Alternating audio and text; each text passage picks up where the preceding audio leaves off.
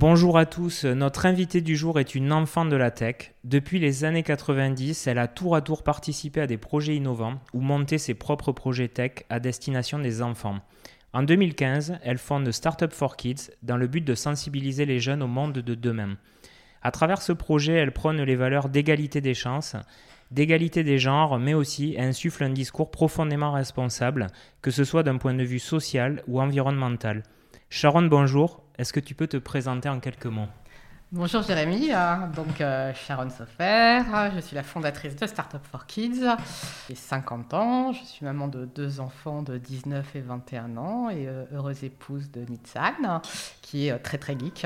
On est un peu une famille de geeks slash musiciens pour mon enfant. Alors, tu es très sensible aux enfants. tout d'abord, la question moi, que je vais te poser, c'est quel élève étais-tu toi à l'école? Alors moi j'étais très très dissipée. Hein. j'ai, eu, le droit, hein. euh, les cours ne sont pas des salons où l'on bavarde sur un de mes bulletins. Euh, c'est vrai que j'avais beaucoup de mal à, m'intéresser aux sujets euh, auxquels je n'étais pas sensible tout de suite, qui n'arrivaient pas à captiver mon attention très très vite. Hein. Donc ça a été, mais, mais c'était compliqué. Ma relation à l'école était compliquée. Est-ce que tu avais des rêves à cette époque-là? Alors, je rêvais d'être savant quand j'étais petite, hein. puis avocat. Et ça, je pense que le fait que j'ai pensé à être avocat, c'est exactement ce qui va pas dans, l'éducation. Parce que quand on me connaît, euh, mais 10 minutes, c'est tellement pas pour moi, en fait. Hein. Chercher la justice, peut-être? Ouais, la recherche de la justice, mais après, les études pour être avocat, c'est exactement le contraire de ma façon de fonctionner, en fait. Euh, bah, avocat en tant que tel, pourquoi pas, mais, mais les études de droit, c'est juste euh, mais l'antithèse de qui je suis, qui a besoin de bouger, qui n'aime pas l'apprentissage par cœur, mais la créativité. Donc euh, voilà. Alors justement, au moment de faire ton choix, tu vas passer par le parcours d'orientation comme nous tous. Comment ça se passe? Bah Alors déjà, ça date, hein, on va se mettre d'accord. Puisque j'ai 50 ans, donc c'était il y a plus de 30 ans. Hein. Euh, non, ça a été compliqué. Euh, ça a été compliqué parce que j'ai pas, enfin parce que j'ai pas été guidée. Euh, c'est facile de le dire, mais j'avais aucune connaissance des métiers à part les métiers entre guillemets caricaturaux finalement.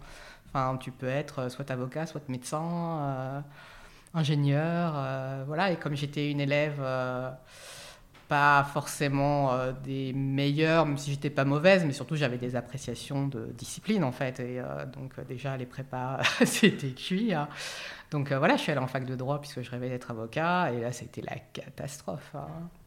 Et du coup, tu as bifurqué ou, Ouais, après, je me suis un peu rattrapée aux branches. J'ai fait Langso. J'ai fait. Euh, à l'époque, Langso avait une filière où on pouvait faire du commerce international.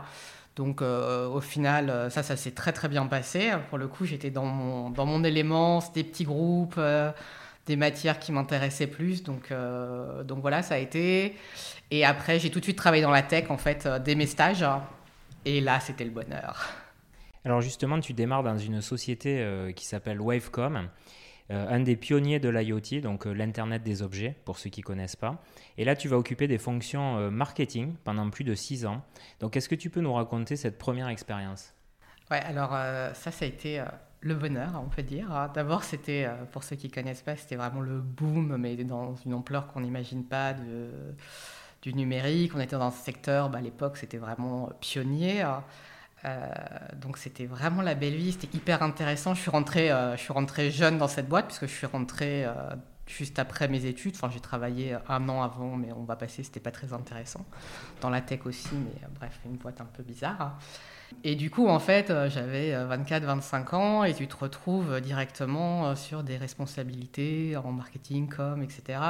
Dans les premières années, j'ai bossé sur la levée de fonds, donc c'est moi qui faisais les, slides sur le, marché, qui travaillait sur les études de marché pour une levée de fonds au Nasdaq. Donc c'était un peu... en fait, c'était complètement surréaliste comme situation. Donc voilà, je voyais euh, après les, les boss de la boîte qui partaient faire le roadshow, euh, etc., dans le monde entier. Et euh, j'avais participé au truc. Donc c'était assez fou. Hein. c'était une expérience un peu hors du commun. Et puis voilà, j'ai vécu ce que c'était qu'être dans une boîte qui avait énormément d'argent. et puis à l'époque, je ne me posais pas les questions que je me pose aujourd'hui. Le monde ne se posait pas encore à tort, mais ne se posait pas encore les questions qu'on se pose aujourd'hui. Donc j'avais pas encore du tout cette quête de sens, juste je m'éclatais au quotidien dans, dans mon travail. Hein. Et l'IoT, pour ceux qui ne connaissent pas, est-ce que tu peux nous en dire un mot hein, pour les jeunes qui nous écoutent et qui voudraient euh, comprendre? Ouais, IoT, c'est Internet of Things. Hein. C'est ce qui fait qu'aujourd'hui, on a des objets connectés, des voitures connectées, potentiellement des frigos connectés. Donc, euh, ouais, c'était une, c'était une société qui était euh, vraiment pionnière, en fait, dans les objets connectés, qui faisait des alors, module GSM, je pense que ça veut rien dire pour personne, mais en gros, c'est euh, le, le, composant de base. En gros, tu mettais du plastique autour et tu avais un téléphone, pour faire simple. Tu mettais du plastique à un écran et tu avais un téléphone. Donc, tu pouvais le décliner euh, sous plein de formes, euh, faire des modems, on faisait du tracking de camions, on avait travaillé sur les premiers Palm Pilot, donc l'ancêtre de l'iPhone finalement. C'était. Donc voilà, je me suis retrouvée vraiment dans des projets où tu te dis, waouh, en fait, 20 ans après, ça change le monde. Ah, c'est sûr, ah, donc là, la tech, c'était une évidence du coup. Ah ouais, j'étais vraiment dans mon élément. Enfin, pour moi, c'était. Euh, mais j'étais au club informatique de mon collège. Il n'y avait pas photo. Enfin, je pense que honnêtement, euh, je suis embêtée de dire rater ma voie parce que je suis très heureuse dans ce que je fais. Mais j'étais totalement faite pour faire une école d'ingénieur. J'avais juste pas le profil pour faire les étapes euh, qu'il fallait.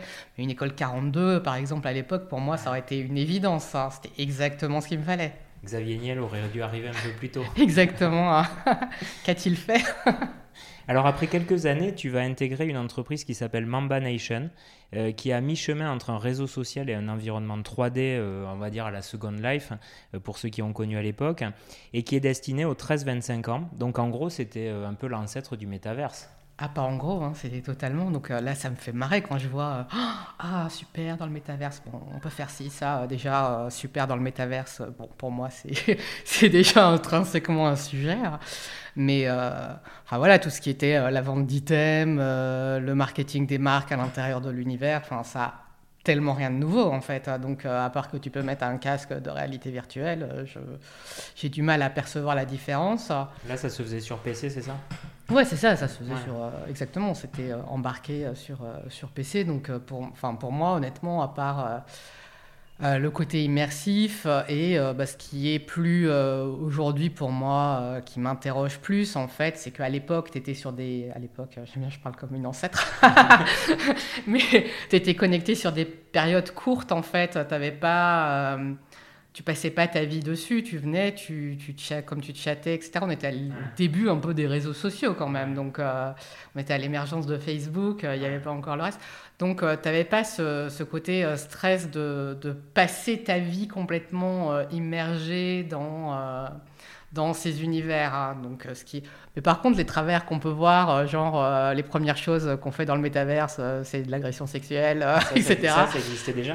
Ah bah, C'était la même, hein, hein faut pas se leurrer. Hein, ouais, ouais, les, les, les, problèmes étaient. ouais, ouais, donc la modération, c'était l'enjeu premier.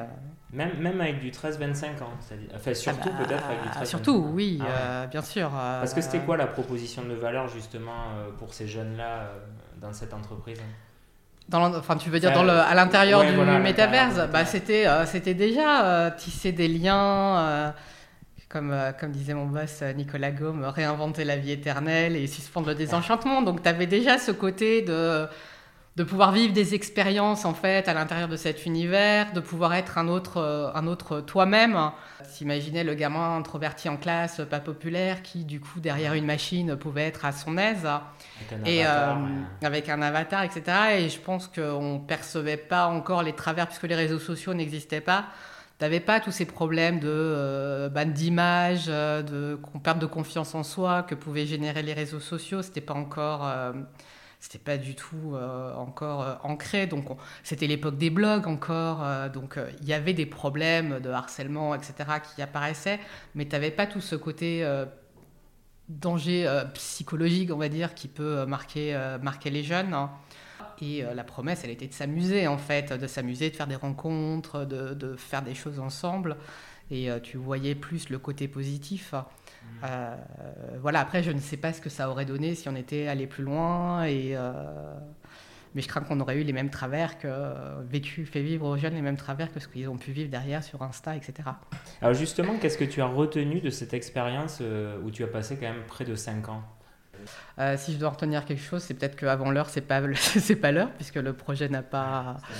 C'était un peu trop tôt. Je pense que c'était trop tôt, surtout sur le plan technologique. Les ordinateurs n'étaient pas aussi performants. On avait un projet hyper ambitieux et euh, ça m'a donné ce premier sens de bah, des aspirations des, enfants et des ados, euh, comprendre leurs attentes, comprendre que l'impact de ce qu'on leur de ce leur proposait, ce qu'on leur offrait, la façon dont ils le vivaient. En 2013, tu fondes SoZèbre, qui accompagne des startups dans leur stratégie digitale euh, dans de nombreux secteurs d'activité. Est-ce que ça t'a nourri justement de voir euh, d'autres domaines et d'autres métiers?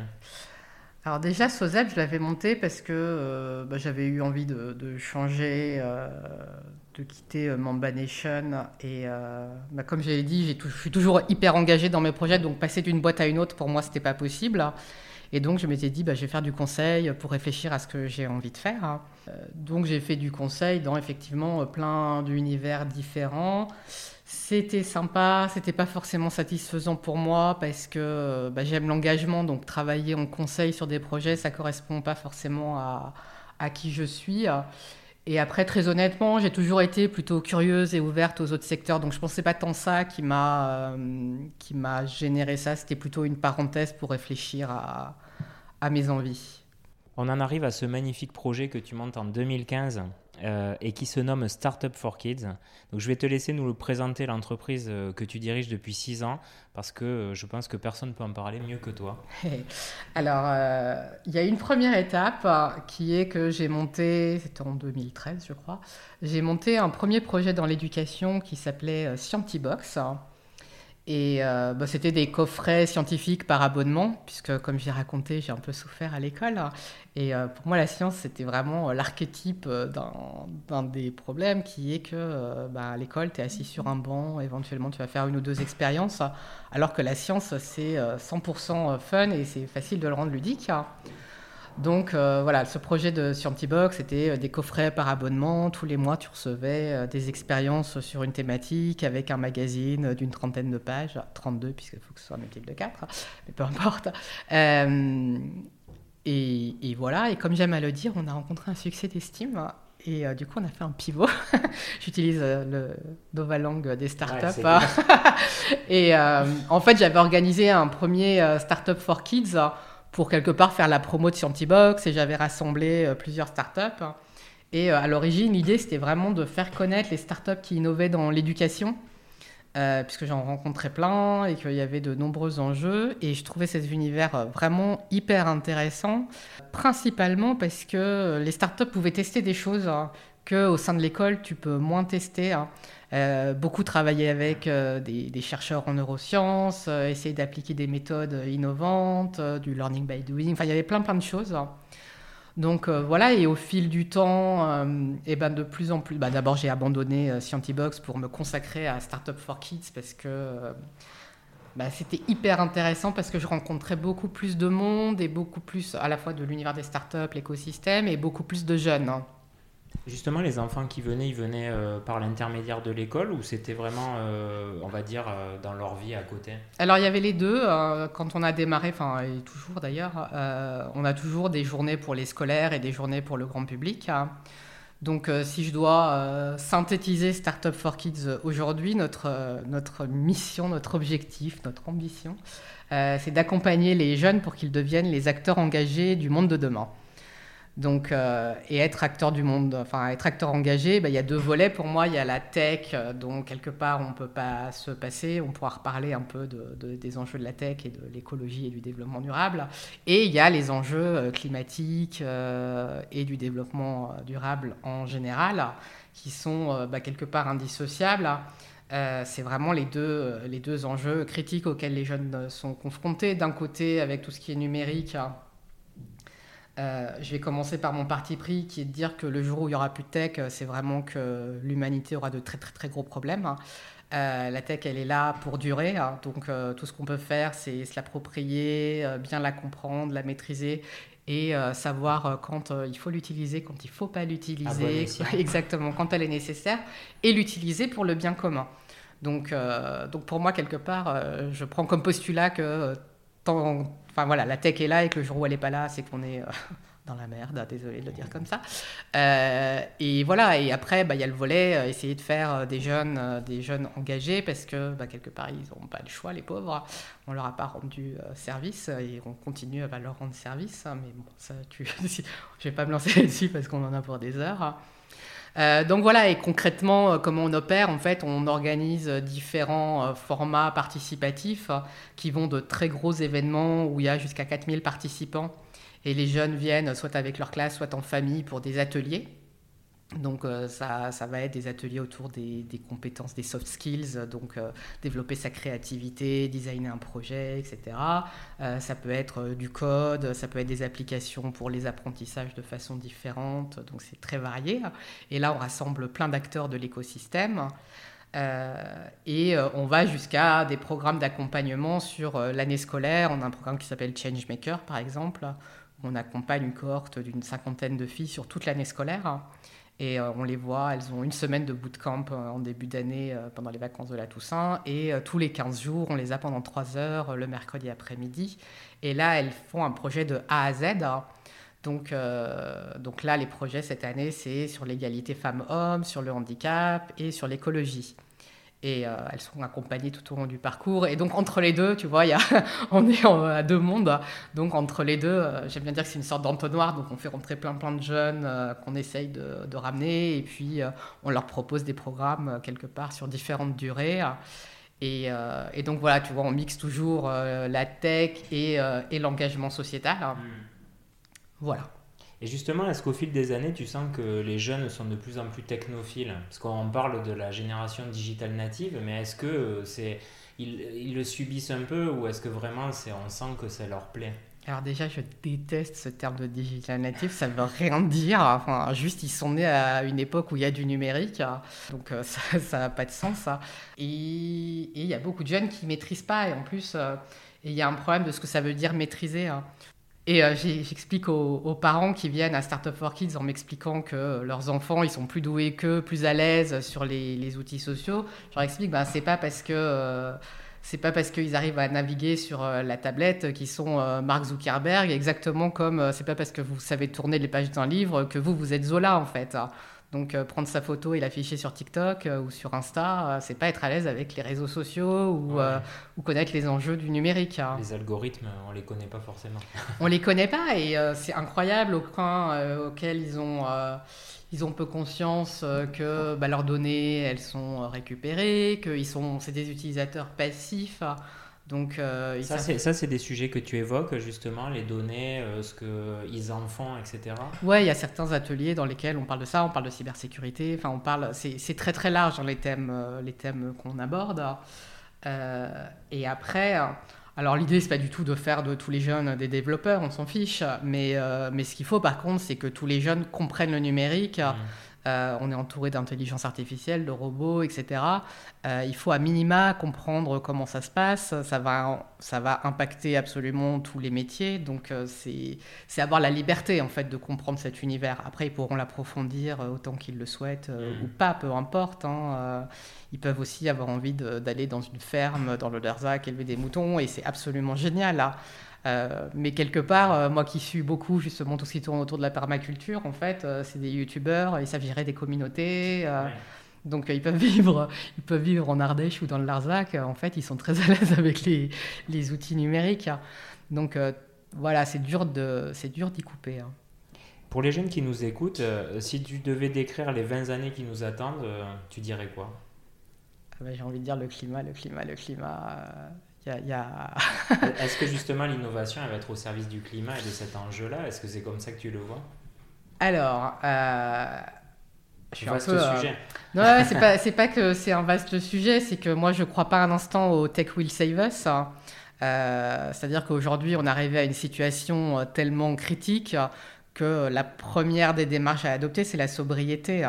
Donc euh, effectivement, la technologie va pouvoir euh, intervenir, mais c'est en parallèle. Et je suis plutôt inquiète des gens qui, sont convaincus que euh, bah, même le nucléaire, le béton décarboné, etc., ça va nous sauver. Bah, en fait, non, parce que même s'il y a des projets technologiques importants et conséquents, euh, la marge de délai n'est pas là, qu'il y a les problèmes de réchauffement climatique, mais il y a les problèmes aussi de, euh, matières premières, de ressources de minéraux, de destruction euh, des écosystèmes. Enfin, il y a tellement d'enjeux. Donc l'enjeu premier, c'est d'arrêter de s'approprier la nature, la planète, et de consommer au-delà des ressources qu'elle peut nous offrir. Est-ce que tu crois qu'il y a une vraie prise de conscience justement de tout l'écosystème euh, d'entreprises autour de ça? Parce que toi, tu les croises quand même dans les événements. Est-ce que tu sens que dans les 20 prochaines années, il va y avoir un gros coup euh, d'accélération sur ces sujets-là? Ou euh, pour le moment, c'est un petit peu Alors, Il y a une prise de conscience et je pense que qu'il n'y a pas du tout une prise de conscience de l'ampleur de la situation. Bah, je ne sais pas si tu as vu le rapport du GIEC qui vient de sortir. Donc en gros, on a trois ans pour transformer radicalement nos, comportements. Mais radicalement, c'est diminuer par deux euh, nos, dépenses CO2. Donc il n'y a, pas 50 000 solutions. Hein. Il faut euh, en gros arrêter de prendre l'avion, euh, sauf pour des, des mm. cas extrêmes, manger beaucoup moins de viande et consommer moins. Donc, donc c'est compliqué parce que pour une entreprise, eh ben, tu es, en dissonance cognitive quand on a quand conscience en fait euh, donc euh, c'est compliqué d'accepter cette vérité parce que ça te fait euh, en fait ça te fait interroger tellement de choses sur ton rôle dans la société sur ton rôle en tant qu'être humain que c'est compliqué d'ingurgiter l'information euh, mais voilà, je pense que. donc je, je sais pas. je sais pas. Oui, il y a une prise de conscience, oui, tout le monde en parle, euh, mais je vois quand même 90% de greenwashing. Enfin, les compensations CO2, moi, ça me rend dingue. Enfin, si tout le monde prend l'avion et plante trois arbres, euh, je vois pas très bien à quoi ça sert. Quoi. On va reparler justement des entreprises puisque tu travailles beaucoup avec eux. que ce soit les grosses entreprises ou les startups, quel est l'enjeu pour eux de venir s'adresser à des enfants ou des jeunes adolescents? Alors les enjeux, ils sont vraiment multiples, hein. donc euh, je vais juste en citer quelques-uns. Euh, nous, quand on travaille avec des entreprises, elles, sont toujours, euh, elles interviennent toujours dans les événements. Donc, ils peuvent être facilitateurs, animer un atelier, etc. Et il y a une grande satisfaction des collaborateurs à prendre partie à ça. ça donne du sens, ils sont, ils sont vraiment heureux. Hein. Ensuite, euh, il y a l'enjeu que toute euh, entreprise a aujourd'hui qui est le recrutement de talents. Mm. Euh, c'est déjà compliqué hein, et la situation va être de pire en pire. En fait, on a besoin de plus en plus de talents dans le numérique et on n'en produit clairement pas assez hein, pour être terre à terre. plus, il n'y a pas de filles, hein, donc c'est pour ça qu'on fait beaucoup de programmes pour les filles. Donc, euh, d'un côté, il y a beaucoup d'entreprises qui nous disent, bah, nous, on travaille plutôt avec les étudiants, et on leur explique, bah oui, mais c'est bien, mais si les gamins et les gamines ne vont pas vers les filières, euh, vous pouvez toujours travailler avec les étudiants, il n'y en a pas. Donc, euh, donc il y a les boîtes qui ont cette conscience de se dire, bah, il faut qu'on travaille en amont pour ramener les jeunes vers ces filières. Et après, accessoirement, enfin, il y a d'autres sujets, mais on fait aussi de la, j'aime pas dire de la presta, mais enfin, on fait des programmes pour les entreprises, donc pour leurs enjeux. Euh, toujours en travaillant avec euh, les jeunes sur le numérique et sur l'impact. Alors justement, on constate depuis plus de 20 ans, le progrès va extrêmement vite avec euh, Internet, le smartphone, enfin tout ce que nous a apporté justement ce progrès-là. On sent que le système éducatif et les entreprises ont presque du mal à rattraper la vitesse de ce changement. Est-ce que tu vois ça comme un risque ou une opportunité? Alors, est-ce que c'est un risque ou une opportunité pour, euh, pour l'école? Elle est en train de ramer quelque part pour rattraper. C'est vrai que le Covid a quelque part euh, mis un coup, euh, coup d'accélérateur. Donc. Elle est menacée, l'école, ou pas? Enfin, l'école publique aujourd'hui, avec l'éducation qu'elle qu'elle met en place, est-ce que ces programmes-là sont menacés parce que finalement ils correspondent peut-être pas aux besoins de demain? Ouais, mais ça, non, non je pense que l'école n'est pas menacée dans, dans, le sens de la structure euh, qui est euh, un enseignant avec un groupe d'élèves. Après, ça va, ça va radicalement se transformer. La posture du sachant, elle va être vécue différemment les jeunes ont beaucoup d'accès à l'information, enfin, c'est, ils ont accès à Google, etc. Donc, euh, donc ta posture, en fait, elle est moins de transmettre que de structurer, etc. Par contre, tu peux pas apprendre tout seul. Enfin, même si tu mm. fais de l'expérimentation, etc., bah, tu as besoin de quelqu'un qui t'aide à formaliser tes compétences, à les structurer, tes savoirs, etc. Donc le fait, tu vois le côté, le prof va être remplacé par Google pour caricaturer, non, je, je n'ai pas du tout cette cette inquiétude. Et par, et par d'autres modèles d'éducation, par exemple, on voit des nouvelles écoles un peu privées ou des nouvelles méthodes d'enseignement. Exactement. Par contre, je suis assez convaincu qu'il va falloir passer par ces, ces transformations parce que bah, l'apprentissage, bon, il y a les fondamentaux, hein, lire, écrire, compter, ok, mais euh, au-delà de ça, tes apprentissages, ils sont tellement peu pérennes, tes, ce qu'on appelle les hard skills, ils évoluent tellement vite qu'en fait, ton enjeu, c'est de savoir les acquérir. C'est pas de les acquérir, c'est de savoir les acquérir tout le temps. Et, ça, en fait, c'est un exercice mental que tu dois faire le plus tôt possible. Il y a des gens qui ont la chance de l'avoir euh, quelque part naturellement, mais se apprendre à apprendre, c'est une compétence fondamentale euh, que tu peux acquérir qu'en travaillant de façon très très différente. Mais oui, elle va changer. Enfin, il y a beaucoup d'expérimentation. Il y a énormément de profs qui sont engagés dans ces démarches. Donc euh, ça va venir. Et je ne sais pas si tu connais ce chiffre, mais il suffit de 10% de personnes dans une entreprise pour euh, amener le changement dans l'entreprise. Je connaissais pas. Donc, euh, après, euh, je sais plus d'où je te le ressors, je l'ai entendu, mais ça se trouve, c'est pas vrai du tout. je colporte une rumeur. en tout cas, c'est ce qui se dit, c'est ce que j'ai lu. Et du coup, voilà, c'est pareil pour l'éducation nationale. Quand il y aura 10% des enseignants qui seront convertis à de nouvelles méthodes pédagogiques, eh ben, on peut espérer que le système se transforme radicalement. Euh, pour l'entreprise, après les entreprises, euh, elles sont ce qu'elles sont finalement. Moi, je, suis plutôt, euh, je suis très étonné parce que j'avais fait, j'avais fait un test. Êtes-vous une entreprise innovante hein, et, et, je recommence à remplir mon questionnaire. Et les questions, je les trouvais tellement basique. C'était genre, est-ce que vous utilisez Slack quoi? Enfin, je caricature, mais euh, c'était de ce niveau. Mais je me suis dit, mais, mais qui n'utilise pas Slack? Et, en fait, et en fait, tu te rends compte que euh, non, tous les gens sont pas à l'aise. Une fois, euh, quelqu'un m'a envoyé, quelqu'un m'a envoyé l'URL d'un site en prenant une photo. Ah, Donc, pratique. elle a pris une photo avec son appareil photo. Elle m'a envoyé la photo. Je lui dit, mais je vous pouvez pas. Donc en fait, tu as des pratiques, toi, elles te traversent pas l'esprit, mais il y a des gens, si, si, elles leur traversent l'esprit. Très pratique en effet. Alors justement aussi à travers euh, Startup for Kids, euh, je sais que c'est important pour toi de mettre en exergue les aspects euh, sociaux, sociétaux, environnementaux. Donc de quel monde tu rêves pour bah, les années à venir? Alors, tu as parlé de l'écologie, mais de manière générale, tu vois ça comment? Ouais, j'allais déjà te dire un monde euh, plus vert. Et après, il y a un autre combat qui est plus de justice sociale.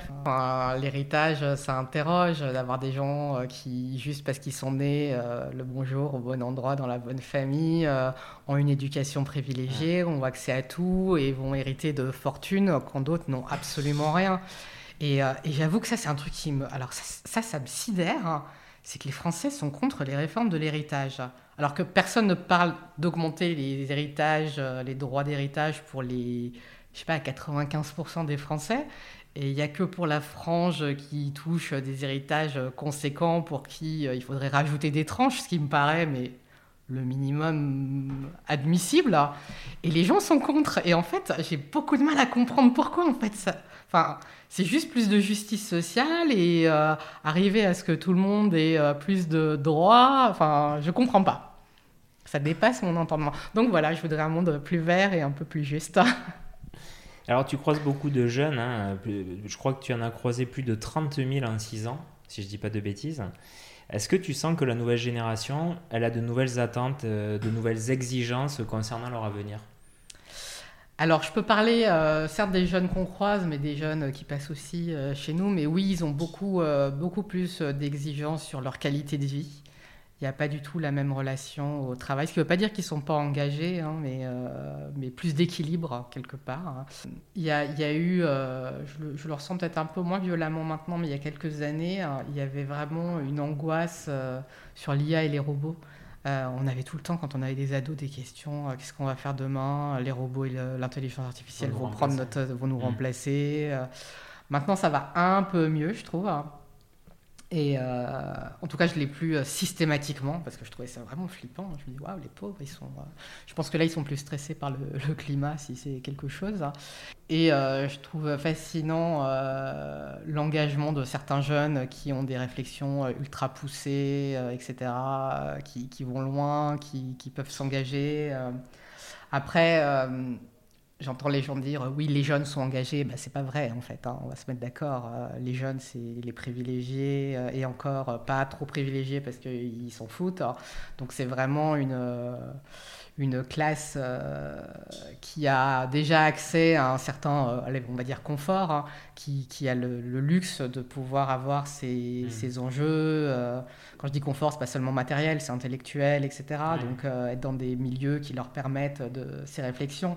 après, quand tu galères et que tu n'es pas sûr d'avoir de quoi manger à la fin du mois, c'est pas ton problème. Hein. donc donc euh, ça m'embête quand on dit euh, les jeunes parce que c'est pas c'est pas tous les jeunes, c'est pas tous les milieux et, euh, et aujourd'hui c'est pas c'est pas la masse. Donc c'est ce qu'on voit certes manifester pour le climat etc. Mais finalement ça reste encore ça reste encore marginal. Et bah, ce que je trouve encore plus inquiétant c'est qu'ils vont pas voter quoi. Donc hmm. Donc voilà, les pauvres, après je les comprends, hein. moi je serais stressée aussi à leur place, mais mais euh, j'ai une conviction, par contre, c'est que l'action réduit ton stress. Hein. C'est-à-dire que quand toi, tu fais quelque chose, tu te sens plus euh, en pouvoir et, euh, et, tu subis moins, en fait, ce qui se passe. Hein. Mmh. Donc nous, c'est ce qu'on essaye de faire, en fait, de les, de les, mettre en mouvement et de les engager. voilà. Et, justement, il y a des, des, jeunes qui te recontactent après des forums et, et, qui te disent que ça leur a ouvert les yeux et qu'ils ont envie de s'engager davantage, voire même qui te proposent un coup de main. Ah non, mais nous, on a des, on a des je vais pas dire groupies, mais euh, on a plein de jeunes qui, qui restent, bah, d'abord qui viennent souvent à nos événements, et du coup, on a créé un programme d'ambassadeurs. Euh, du coup, ils reviennent, ils facilitent des, des ateliers avec nous. Euh, ouais, on essaie de faire une, une communauté avec, avec les jeunes qui suivent nos projets. Ouais. Si on parle des métiers de demain, parce que j'imagine que tu en entends beaucoup parler et que ça t'intéresse, quelles sont les vraies tendances à ton avis? Bon, alors, euh, le poncif, hein, euh, numérique, tech euh, et développement durable. Après, tous les métiers. Le truc, c'est que nous, on a un prisme, hein, puisque, évidemment, il y a une explosion dans tout ce qui est service à la personne, etc. quelque part, il y a une réflexion sur ce qui n'est pas remplaçable par, la machine, hein, pour caricaturer. Donc, tout ce qui relève du social, de l'écoute, etc.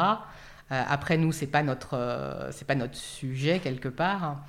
Et euh, notre enjeu, c'est euh, tout ce qui est euh, tech, numérique, au service du bien commun, donc autour de mm. bah, l'écologie. et bah, je fais une parenthèse. j'ai envie de développer beaucoup le concept de right tech, hein. donc de réfléchir là où tu as besoin de tech ou pas, mm. parce qu'en fait, on va avoir tendance à, à, réfléchir prioritairement en solutions technologiques et euh, la caricature, c'est euh, les premiers euh, capteurs de CO2, puisqu'on développe des capteurs de CO2, mm. bah, c'est les arbres. Quoi. Enfin, donc, donc il y a aussi, avant de réfléchir technologie, bah, c'est pas du bon sens, hein, c'est parce qu'on nous a élevés comme ça, en fait. On a grandi avec, enfin, on a grandi, moi pas grandi, mais les jeunes, on va dire, on grandit avec la tech qui, qui rend tous les services de la Terre. Sauf qu'en vrai, bah, il y a plein d'endroits où on a envie de mettre de la tech, bah, c'est pas la peine, en fait. Hein. Mm. Donc, c'est vrai qu'on a euh, envie d'en mettre un peu partout. Hein. D'ailleurs, euh, je vois beaucoup de jeunes qui réfléchissent toujours à, comment je peux transformer ce process en tech. En fait, c'est devenu un... Exactement, c'est devenu un réflexe et je pense que ce qu'il faut faire, c'est juste... Euh, vas-y, hein, réfléchis tant que tu veux sur la tech, mais à un moment, tu t'arrêtes et tu te dis, est-ce que je suis obligé de mettre de la tech? Et ça se trouve, non. Donc, quand quand t'es pas obligé, bah, vas-y, la mets pas, quoi. c'est clair. Alors justement, pour toi, quelle est la techno qui va changer le plus nos usages euh, dans les années à venir? Ah, t'es dur en affaires. Hein. Est-ce que tu en as une euh, que tu sens bien? Ah, Une qui me vient comme ça. Euh, les usages, bah, pour le coup, alors je suis embêté parce que le métaverse et tout ça, mais, mais tout ce qui est réalité virtuelle et réalité augmentée, bah, carrément, parce que euh, sur l'apprentissage, déjà, euh, ça a plein, plein, plein d'usages, sur des lieux où tu peux pas aller, des expériences que tu peux pas vivre, etc. Euh, donc, ça, ça, peut te mettre dans des situations absolument extraordinaires. Donc, donc, je dirais bien tout ce qui est lié à la réalité virtuelle, réalité augmentée, pour bah, l'accès à la culture, des services que ça peut rendre, etc. On arrive déjà à la dernière question. Oh mais non, j'en veux encore. C'est passé vite. Hein Je crois qu'on devrait en refaire un autre. Alors, si tu devais donner un conseil ou une astuce euh, pour les jeunes qui nous écoutent et, qui cherchent leur voie, ce serait lequel? Ouais, déjà suivre ses passions. Enfin, faut pas se leurrer. Euh, il faut faire quelque chose quand même dans la vie. Hein.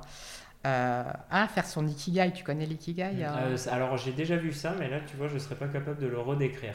bah, l'ikigai, c'est trouver le, tien, le lien entre tes passions, hein, tes compétences que tu sais faire, ce pourquoi on est prêt à te payer, hein, et ce qui a de la valeur pour la société. Et donc si tu croises ces quatre éléments, et eh ben, tu auras ton ikigai et tu pourras faire ressortir ce pourquoi tu es fait. Eh bien, écoute, ce sera euh, le mot de la fin, l'ikigai. On va essayer de, mettre euh, justement euh, un petit poste là-dessus pour, aider les jeunes à, se l'approprier. Sharon, un grand merci. Bah, merci à toi, Sharon. Pour, pour ce temps que tu nous as consacré. Et puis à très bientôt. À bientôt.